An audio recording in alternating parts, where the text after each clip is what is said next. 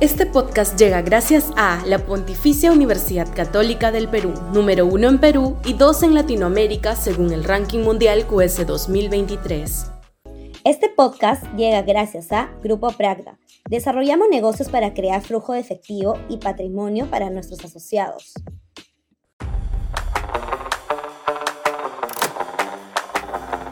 Alta corrupción policial.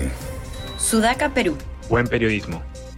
La Policía Nacional del Perú la quiere emprender contra el caricaturista Carlín Carlos Tobar Samanés por publicar una viñeta en la que dejaba manifiesta la corrupción de la institución. ¿Cuál es el motivo de escándalo? Si efectivamente la Policía Nacional es desde hace tiempo una de las entidades más corruptas del organigrama estatal. Casi a diario vemos noticias donde policías son detenidos o descubiertos cobrando coimas, participando en delitos varios o prestándose al accionar de mafias delictivas. El tejido institucional que favorece el crecimiento de las organizaciones criminales incluye al INPE, las cárceles son oficinas del delito, el Ministerio Público y el Poder Judicial, donde los mafiosos son librados por fallos absolutorios o, entre comillas, errores procesales que luego favorecen su impunidad. Pero es la policía el principal eslabón de la cadena corrupta que propicia la ola delictiva que el país está sufriendo.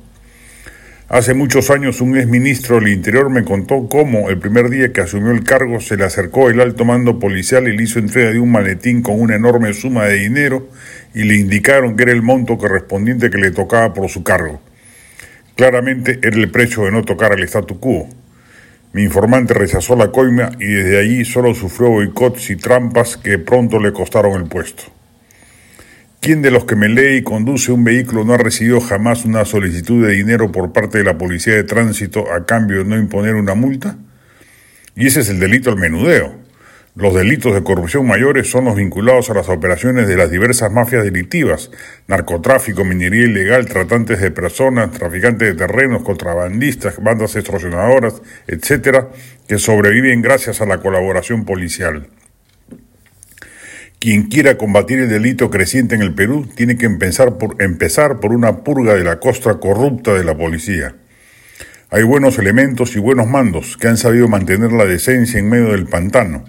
en base a ellos, que se les conoce, se debe edificar la nueva policía. Sin ese paso será imposible derrotar a la delincuencia y llama poderosamente la atención por ello que muchos de los impulsores de la mano dura eviten hablar de ella cuando se trate de imponerla a una institución donde la corrupción ha hecho metástasis.